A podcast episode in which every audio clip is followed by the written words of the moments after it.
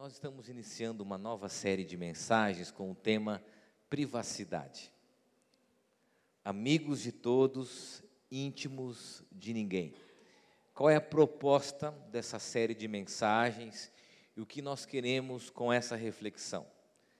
Pensarmos juntos uh, o quão exposta é a nossa vida nos dias atuais.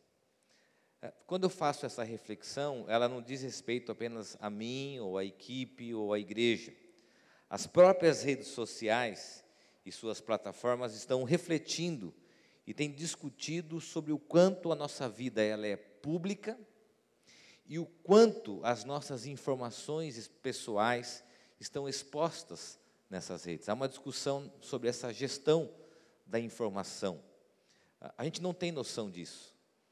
Essa discussão não é só uma discussão da igreja, dessa série, mas é uma discussão da cultura atual, das próprias plataformas e dos usuários em relação a essa exposição exagerada. Ah, nós não temos a noção do quanto nós somos expostos nesses ambientes virtuais. Eu não sei se você tem alguns amigos e amigas que às vezes nos dão essa experiência de você falar assim: puxa, será que essa pessoa não tem noção o quanto ela está se expondo nesse ambiente virtual? Não é assim? É, isso mostra uma avaliação é, importante para a gente. Nós precisamos pensar os riscos, as consequências é, nas nossas relações, no nosso comportamento dessa superexposição. A gente precisa avaliar isso de uma forma muito sincera de uma forma muito honesta a respeito disso. A gente precisa pensar. E, e essa série tem como proposta essa discussão a respeito da vida privada e das consequências dessa superexposição. E hoje, primeira mensagem, eu queria falar sobre um diagnóstico dessa cultura. E o tema é escravos de uma vida pública nós nos tornamos escravos de uma vida pública. Um dos ingredientes que mais aumentam a discussão sobre o tema privacidade é o fato de que as redes sociais, preste bem atenção, potencializaram a necessidade humana de ser reconhecido. A preocupação com a imagem e com aquilo que somos em público tomou dimensões maiores com o ambiente virtual. Eu vou contar aqui uma história e você vai perceber o quanto isso aumentou. Ah, alguns anos atrás, e quem tem mais de 40 anos vai lembrar disso, ah, a gente tinha na escola muitas excursões. Então, eu morava numa cidade do interior, uma das excursões prediletas era ir para o Play Center. Lembra-se disso? Quem riu tem mais de 40 anos, entregou a idade nesse exato momento. Ah, nós pegávamos um ônibus, íamos para São Paulo, e agregado ao passeio do Play Center tinha o McDonald's, que a gente ia no McDonald's, era um passeio turístico. A gente trazia para casa as embalagens do McDonald's. Né? Bom, nessa experiência de excursão uh, para o Play Center, a gente sempre arrumava uma máquina fotográfica, ou de alguém, de algum parente, ou em casa. A gente comprava um filme, certo? 24 poses, 36 poses, levava a máquina para chegar no Play Center e registrar as nossas experiências. Então, por exemplo, batia a foto do Enterprise, lembra disso? É, da Montanha Russa, e batia a foto. E tinha um lance muito interessante naquela época, porque a, a foto não era tão somente um registro, era uma experiência de fé, porque você ficava a semana esperando para revelar e para saber quais fotos iriam sair, lembra? E aquelas que você mais desejava, é, às vezes não saíam. Né? E saíam aquelas que você tirou do pé, tirou de um lugar sem sentido nenhum, saíam. Mas quando você ia lá, é, revelar a foto, esperar, colocava um envelopinho com o seu nome, e você tinha que voltar na data específica com um canhotinho, lembram disso? Pegava as fotos, naquele local vendia-se um álbum de fotos. Os mais velhos vão entender isso, mas novos nem sabem o que é isso, álbum de foto. Aí tinha um albinho pequenininho, que o cara vendia para você e você chegava em casa, colocava nesse albinho todas as fotos. E você começava a caçar as pessoas para mostrar o seu albinho. Não era assim? Primeiro em casa. Então chegava em casa, pegava para os irmãos, olha aqui, esse brinquedo, olha pai, olha mãe, as coisas que eu fui, e tentava explicar, a pessoa meio que sem paciência, olhando, mas o seu álbum era o registro da sua experiência de viagem. Então, você tinha o primeiro ambiente a mostrar essas experiências, o ambiente da família.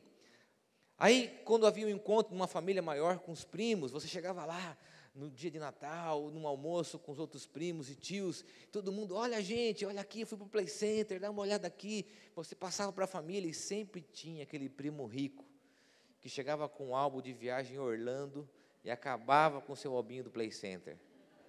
Não era assim? Justo na mesma época, você fala, puxa vida, né? E aí talvez os vizinhos também iriam visitar ali o nosso álbum de fotografias de uma experiência de viagem. O que acontece com o ambiente virtual? O ambiente virtual leva esse nosso álbum e essas experiências pessoais que nós temos a outros números.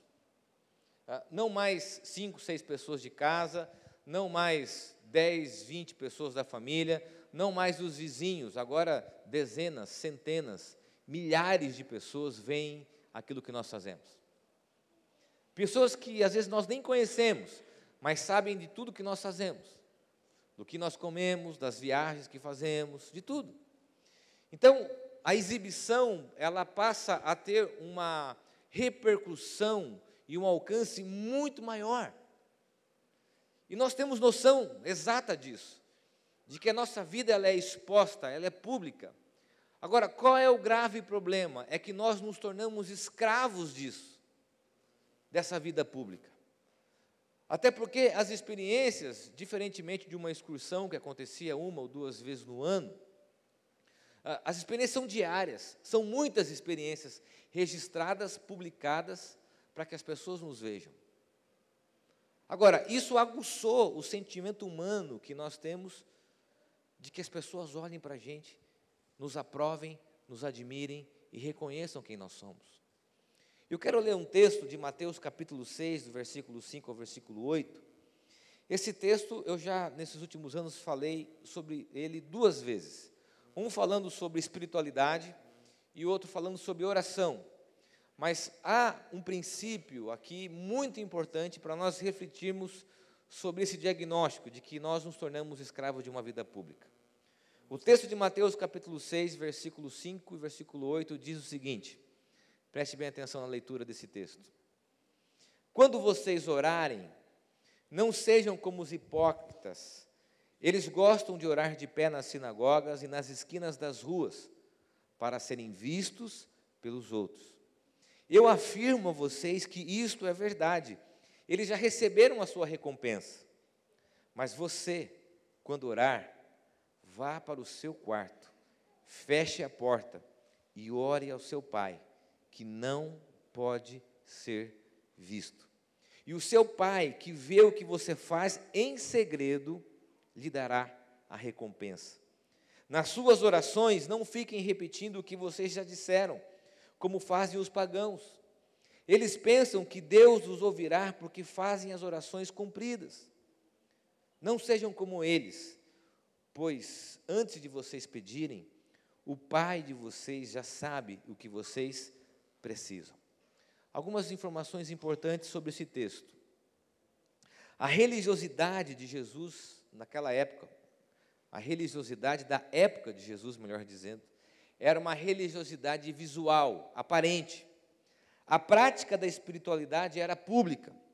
Era habitual orações e manifestações religiosas em público.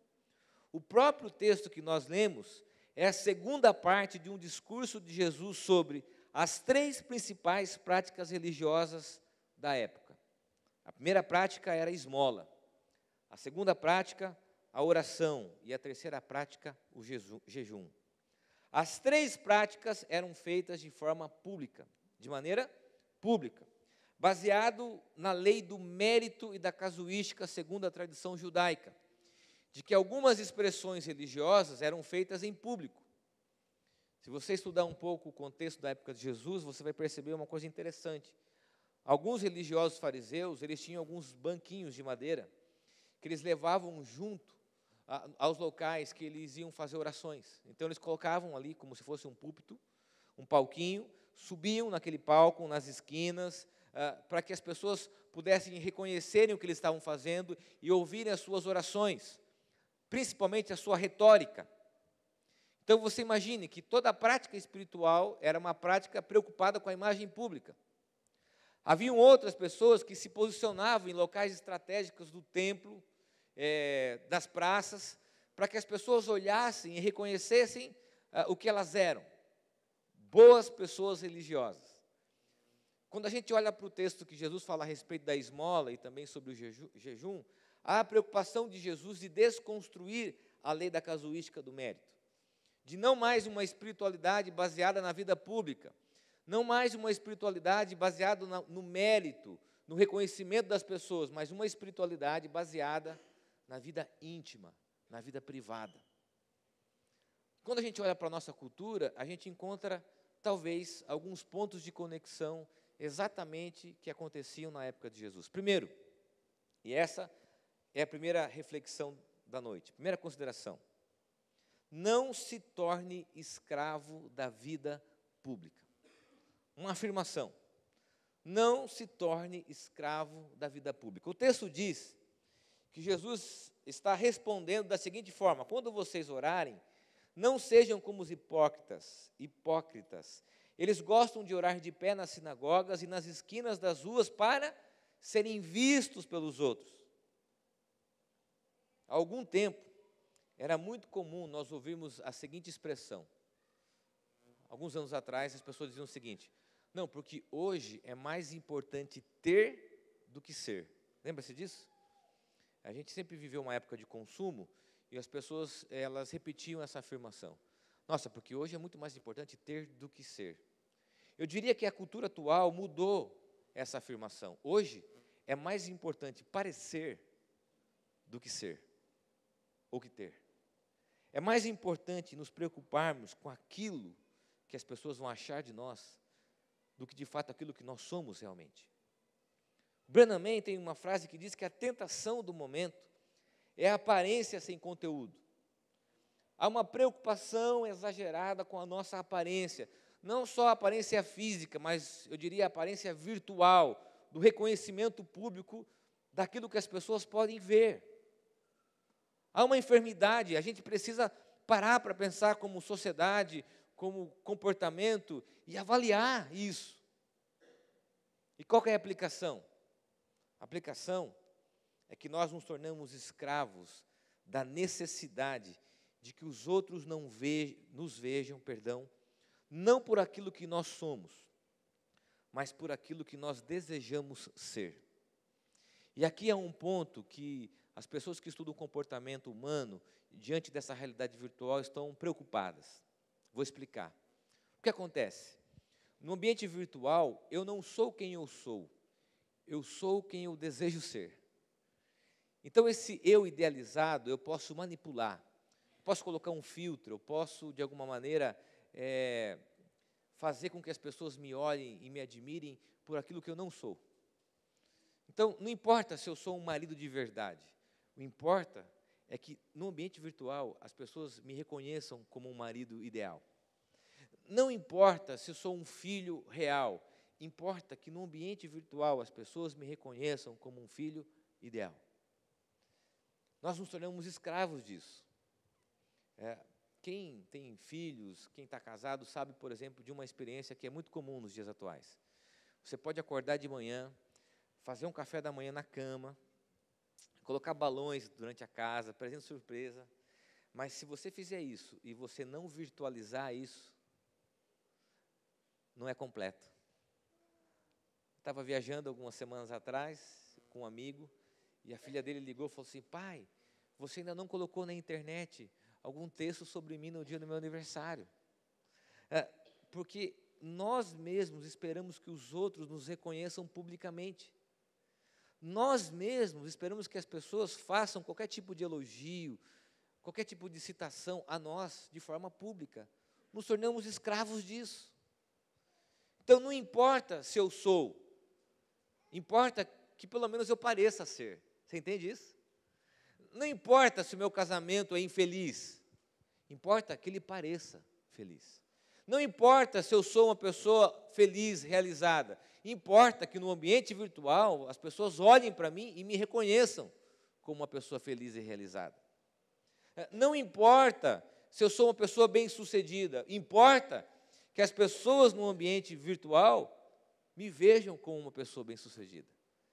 E o ponto da escravidão é que nós não reconhecemos isso, que isso nos controla. Que isso nos controla. Jesus está criticando qualquer prática movida por aquilo que as pessoas vão achar.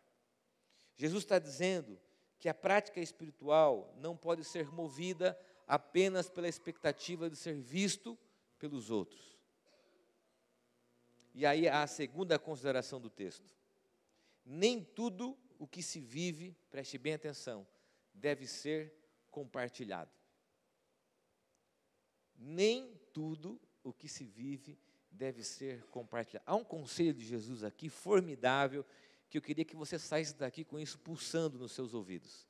Olha o que ele diz: Mas você, quando orar, vá para o seu quarto e. O que ele diz? Feche a porta. Olhe bem para mim aqui. Às vezes é preciso fechar a porta de muitas experiências que nós vivemos. Não se exponha. Não exponha as coisas desnecessárias. A sua vida de uma forma irreal. É preciso fechar a porta. É preciso fechar a porta. Para ter vida privada e vida íntima, é preciso que nós fechemos a porta. Porque ao fecharmos a porta, nós deixamos para fora a expectativa de ser reconhecido pelos outros. Então, aquela necessidade humana que nós tínhamos há muito tempo de que as pessoas nos reconhecessem, aquela necessidade humana que as pessoas olhassem para a gente, à medida que nós fechamos a porta, essa necessidade fica para trás, para fora. O que Jesus nos convida é avaliarmos que muitas experiências elas acontecem dentro do quarto para que ninguém veja. Agora, a sociedade vive um conceito já denominado como enfermidade, chamada overshare. Overshare significa compartilhar exageradamente. A palavra inglesa aqui é formada pela junção de duas outras: over, excesso, saturação, e share, compartilhar. O que acontece hoje? Um excesso de compartilhamento, especialmente nos ambientes virtuais. As pessoas publicam mais do que pensam e, por consequência, compartilham mais do que deviam. Acabam por exteriorizar tudo o que vivem e que experimentam. Qual o convite de Jesus? Preste bem atenção. Feche a porta. Feche a porta. Às vezes eu sou abordado por algumas pessoas ah, até por essa falsa expectativa que é muito criada no ambiente evangélico, as pessoas elas falam assim, pastor, você não faz isso, pastor, você não faz isso, pastor, por que você não faz isso? E a resposta que eu dou, e talvez você tenha ouvido isso de mim, é que muitas coisas que eu vivo eu não tenho a necessidade de exteriorizar. Principalmente experiências que dizem respeito à minha vida com os meus filhos e das coisas que eu faço. E vou explicar por quê, porque aqui tem um ponto central nisso. Eu gosto demais de rede social, quem convive comigo sabe disso. Uh, gosto dos recursos que elas oferecem. A nossa comunidade é uma igreja que usa muito esses recursos. Uh, com certeza uh, você vai ver postagens minhas, coisas que eu gosto de fazer, mas existem muitas experiências, e minha esposa está ouvindo aqui, e os meus filhos também, que nós vivemos, que nós não compartilhamos nos ambientes virtuais. E eu vou explicar por quê. Porque se eu chego num ambiente e eu estou mais preocupado em registrar essa experiência para que os outros vejam, o foco dessa experiência não é mais os meus filhos, não são mais os meus filhos, mas são outras pessoas. Se eu chego num local, num parque, num, num passeio, numa viagem, na quadra, em qualquer lugar que eu vá fazer algo com eles, e eu estou mais preocupado em registrar aquilo, o meu foco deixa de ser os meus filhos e passa a ser o que as pessoas pensam de mim e o que elas querem ver. Então, no meu coração, isso é muito claro e desafiador. Imaginar que quando eu faço algo com os meus filhos, o foco é eles.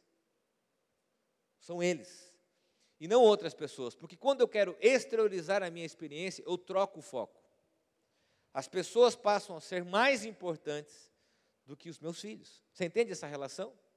Então preste bem atenção, e aqui uma boa dica. Quando você vai num local com a sua esposa, com o seu marido, com a sua namorada, com o seu namorado, companheiro, não sei com quem você vai, num lugar legal, e o seu foco é virtualizar a sua experiência, você está dizendo que as pessoas que vão acompanhar você são mais importantes do que a pessoa que está na sua frente. É exatamente isso. É exatamente essa troca que nós fazemos. E isso é o grande perigo, porque essas pessoas, elas de fato não nos conhecem, elas não convivem com a gente. E isso traz sérias consequências para os relacionamentos reais.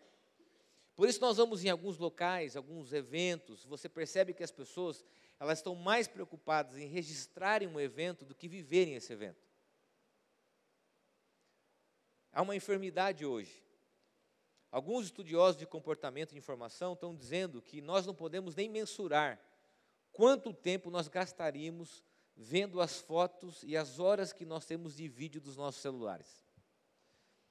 Para esses estudiosos, há uma afirmação que nós não teríamos mais tempo, eu e você, em função da agenda que nós vivemos, para parar um dia e falar assim: amor, pega lá seu celular, os backups dos celulares antigos, os arquivos que eu tenho, vamos assistir todos os nossos vídeos, todas as nossas fotos dos últimos anos?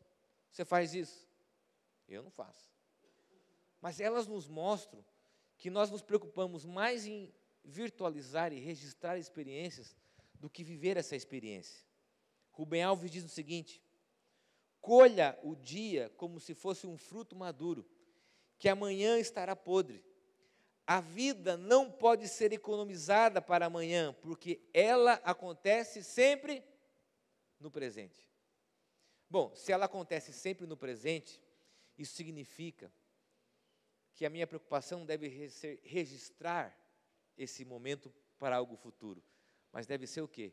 Viver essa experiência. Viver essa experiência. Qual é a aplicação?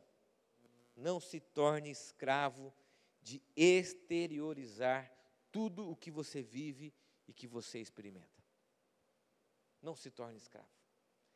Terceira e última consideração, e é a mais importante da essência desse texto.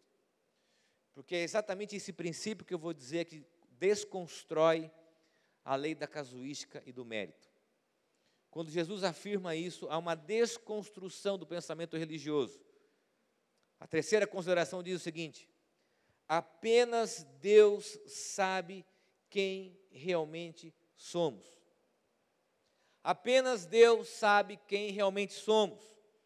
E ore a seu pai que não pode ser visto, e o seu pai que vê o que você faz em segredo, lhe dará a recompensa. Jesus está mudando a ênfase, o público das práticas espirituais. Se o jejum e a esmola e a oração eram feitas para que as pessoas os reconhecessem, a prática da oração, a partir da mensagem do Evangelho, é feita para ser vista por Deus, porque Ele já nos vê. Você entende isso? Ele está desconstruindo. Você não precisa ir para público orar. Você não precisa dar esmola para que as pessoas vejam o que você faz e que você é bom. Você não precisa jejuar para as pessoas olhem para você e vejam quanto você é santo. Porque Deus já conhece o coração de vocês e Deus vê aquilo que é em segredo. Quando Jesus diz isso, desconstrói a religiosidade da época. Agora, o que, que isso nos ensina? que o Evangelho pressupõe o oposto do que nós estamos vivendo. Que o Evangelho pressupõe que nós colhemos na vida pública aquilo que nós somos na vida íntima e privada. No Evangelho, preste bem atenção que eu quero ir para algumas considerações pontuais, importantes para nós irmos para nossa casa com o coração cheio dessa palavra. No Evangelho, quem eu sou é mais importante do que aquilo que eu faço. ou daquilo que as pessoas acham de mim. Vou repetir isso porque a gente precisa entender isso. Isso parece óbvio, mas os nossos erros acontecem em coisas óbvias. No Evangelho de Jesus, o que importa é aquilo que eu sou, não aquilo que eu pareço ser, e nem muito menos a opinião dos outros sobre mim. Você entende isso? E o que acontece? Enquanto a vida pública me escraviza, a vida íntima com Deus me liberta da necessidade da aprovação dos outros. E aqui nós chegamos no diagnóstico central do texto. Qual é o grave problema de nós seres humanos? Nós precisamos sempre da aprovação dos outros. Lembra quando nossa mãe chegava para a gente lá, geralmente depois da reunião da escola, quando os professores reclamavam da gente? Minha mãe dizia assim: Você é todo mundo? Se os seus amigos pularem no poço, você pula. Não era assim? Você precisa colocar uma melancia para ser exibido na cabeça. Não era isso que as nossas mães repetiam constantemente? Sempre mostrando a nós que nós nos tornaríamos reféns do que os outros pensam e acham de nós, sempre buscando aprovação. Aprovação profissional, aprovação afetiva, aprovação emocional e se você olhar para as causas do nosso comportamento humano no ambiente virtual, aqui está o problema, uma necessidade constante de mostrarmos e de buscarmos a aprovação dos outros. A gente precisa disso. O Evangelho nos liberta dessa necessidade de termos a aprovação dos outros. O Evangelho nos liberta da necessidade escravizante de que os outros nos aprovem. Deus sabe quem nós somos, e isso deve nos libertar do desejo contínuo da aprovação e do julgamento das pessoas. E aqui reside a nossa enfermidade. Preste bem atenção aqui. Eu sei que nós lutamos contra isso todos os dias. A aprovação dos outros. Muitos de nós que sofreram na infância, passaram por dificuldades, por crises, precisam buscar constantemente nas plataformas digitais a aprovação dos outros. Então, os likes, como num episódio do Black Mirror, servem, na verdade, para dizer para nós que os outros estão nos aprovando. E isso reside o mal, nos tornarmos escravos da aprovação das pessoas. O que o Evangelho de Jesus nos diz? Que não precisa mais disso. Feche a porta do seu quarto. Entra no seu quarto, porque Deus vê em segredo. Sabe do que você precisa. E a relação com Ele não é uma relação pública, mas é uma relação de intimidade. Benamém tem uma frase que eu já repeti aqui várias vezes em outras mensagens, que está no seu livro Evangelho Maltrapilho. Ele diz que a boa nova significa que podemos parar de mentir a nós mesmos o doce som da graça admirável nos salva da necessidade do auto-engano. Quando a gente olha para uma criança de poucos meses, de um, dois anos, e a gente acha bonito que ela olhe para um celular e sorri, e a gente fala: olha, a gente não percebe que já está nessa criança a enfermidade da aprovação dos outros que já é um sintoma de uma sociedade doente. Porque a enfermidade mostra o quanto nós nos tornamos escravos disso.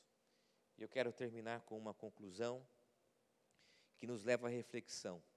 Uh, queridos, eu sei que palavras como essa nos confrontam, mas só palavras de confronto geram mudança. E a gente precisa que essa palavra nos coloque diante da seguinte reflexão: os excessos.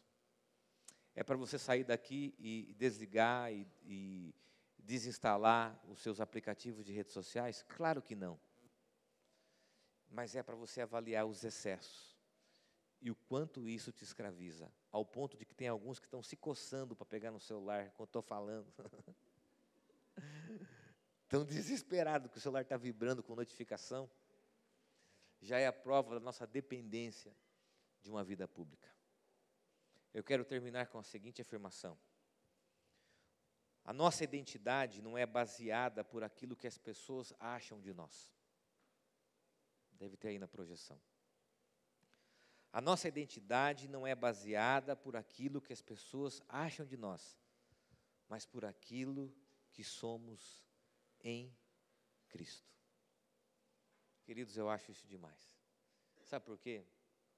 Eu vou contar um segredo para você. Eu não sou um marido ideal. Eu não sou um pai ideal. Não sou um pastor ideal. Convivo com muitos pastores, tenho viajado bastante e eu percebo que muitos pastores também se tornaram escravos dessa necessidade da aprovação dos outros. E quando olho para Cristo, eu percebo que a minha identidade não é baseada naquilo que as pessoas acham de mim, mas naquilo que nós somos em Cristo.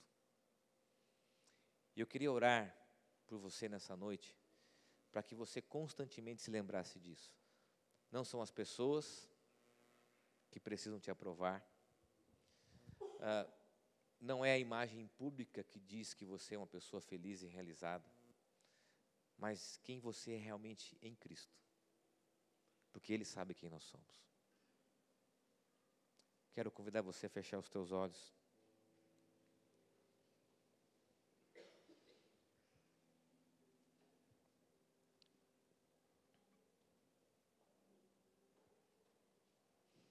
E a pensar sobre a sua vida.